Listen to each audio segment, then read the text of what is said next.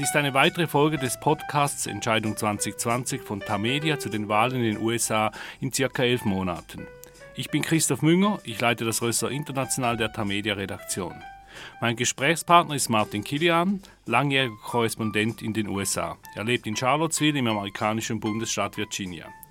Heute befassen wir uns mit den Vorwahlen bei den Demokraten, die Anfang Februar beginnen. Dabei schauen wir auf die Rolle der ehemaligen Präsidenten und welche Rolle sie dabei spielen. Vor allem natürlich auf Barack Obama. Aber wir kommen auch auf andere Ex-Präsidenten zu sprechen. Guten Tag, Martin. Grüß dich, Christoph. Schön wieder von dir zu hören. Danke gleichfalls. Heute befassen wir uns mit den Demokraten. Natürlich würde uns längst interessieren, wo eigentlich Barack Obama steht. Er ist immer noch ein Held in der Demokratischen Partei. In deren Vorwahlen hat er aber bisher keine Empfehlung abgegeben oder sich für irgendeinen Kandidaten ausgesprochen. Auch nicht für Joe Biden, immerhin während acht Jahren sein Vizepräsident. Weshalb hält er sich dermaßen zurück? Tja, Christoph, ich glaube, das ist einfach eine traditionelle Sache. Es wird eigentlich immer erwartet, dass sich Ex-Präsidenten aus den Wahlkämpfen um ihre Nachfolge heraushalten. Und das hat Obama bisher strikt verfolgt. Aber es gibt natürlich schon so eine Art äh, Interpretationsrhetorik. Mal wird irgendwie gesagt, er hätte sich positiv über Elizabeth Warren geäußert. Dann wird gesagt, er hätte einem anderen Kandidaten privat Kritik geübt. Und das kriegt dann auch große Aufmerksamkeit, aber im Großen und Ganzen äh, lässt er nichts verlauten. Er hält sich tatsächlich zurück, weil er es nicht als seine Rolle sieht, sich in den Wahlkampf direkt einzumischen. Der hält sich da wirklich zurück. Welche Rolle spielt er denn überhaupt noch in dieser Partei? Er ist ein hochverehrter Elder Statesman, obwohl er ja erst in seinen 50er Jahren ist. Aber hat schon graue ähm, Haare, ja. Er hat schon graue Haare, ja. Wer hätte die nicht, wenn man acht Jahre diesen Job macht?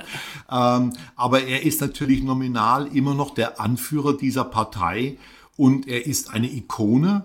Ähm, und er wird hoch verehrt. Deshalb würde es natürlich für jeden der Kandidaten, die jetzt die demokratische Präsidentschaftskandidatur anstreben unwahrscheinlich wünschenswert, wenn er sich positiv über sie oder ihn äußerte. Aber wie gesagt, das hat er bisher tunlichst vermieden. Wie sähe dann wohl sein Idealkandidat oder seine Idealkandidatin aus? Naja, wenn man sich Obamas eigene äh, Geschichte anguckt, dann wäre das jemand in der politischen Mitte. Vielleicht ein bisschen links der Mitte, aber nicht mehr. Ich kann mir zum Beispiel nicht vorstellen, dass Obama glücklich wäre, wenn Senator Bernie Sanders, äh, der linke Außen äh, in diesem Kandidatenfeld, die Kandidatur erringen würde.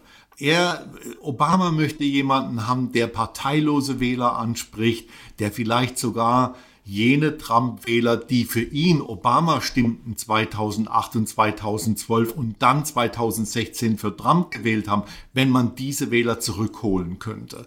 Deshalb ganz sicher möchte er niemanden, der zu weit nach links ausschert. Aber ist überhaupt so ein Kandidat oder so eine Kandidatin in Sicht? Also man hat nicht den Eindruck, wenn man dieses Feld anschaut.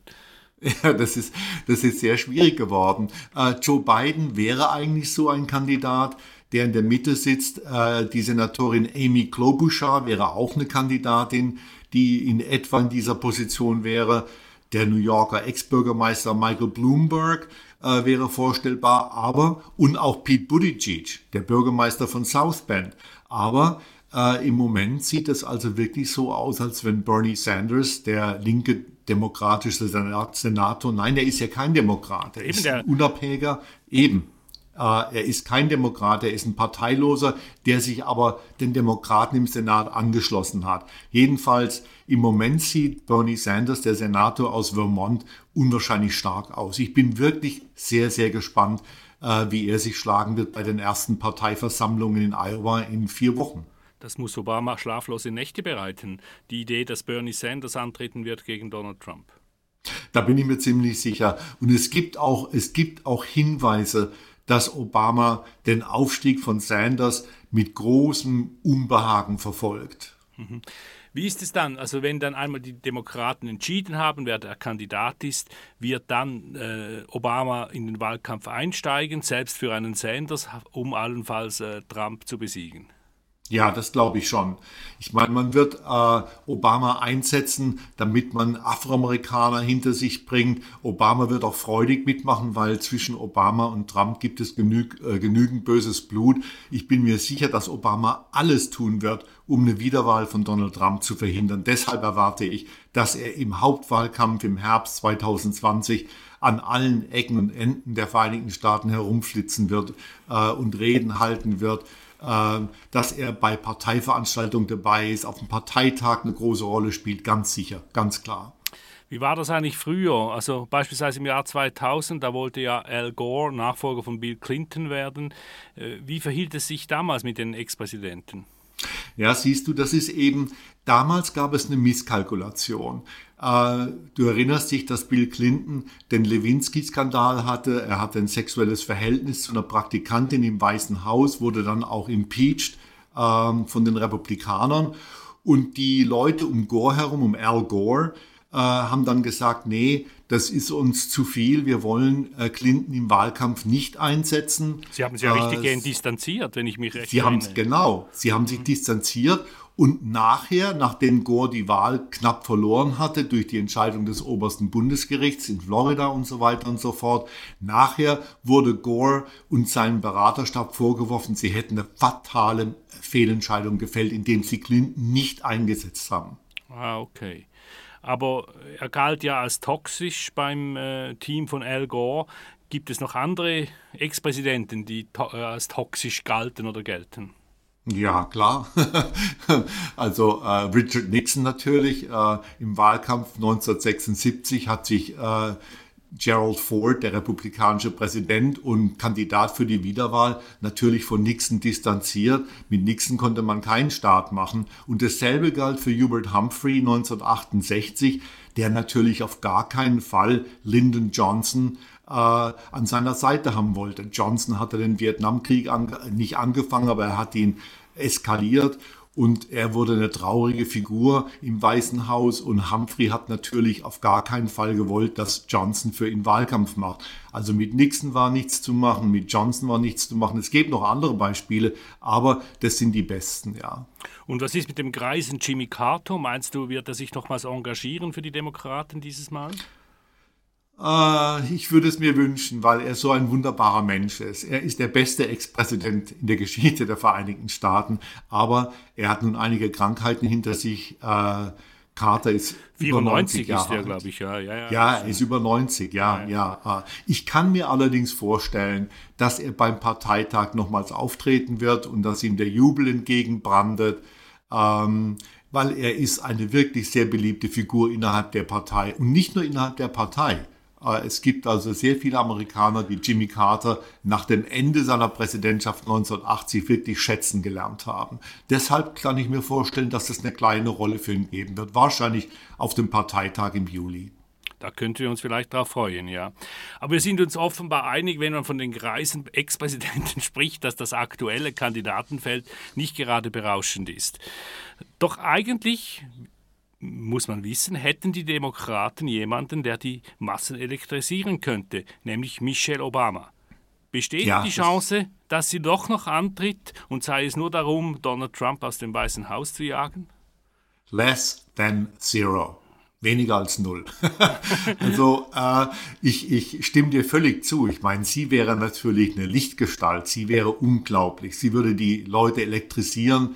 Ähm, Sie wäre der Trumpf, um Trump zu besiegen, oder? Ja, vielleicht. Vielleicht. Man darf nicht vergessen, äh, Ikonen, wenn sie erstmal in den Schlamm eines amerikanischen Präsidentschaftswahlkampfs gezerrt werden, sind nicht unbedingt äh, mehr Ikonen. Und das würde auch Michelle Obama so ergehen. Trotzdem, sie wäre eine unwahrscheinlich starke Kandidatin.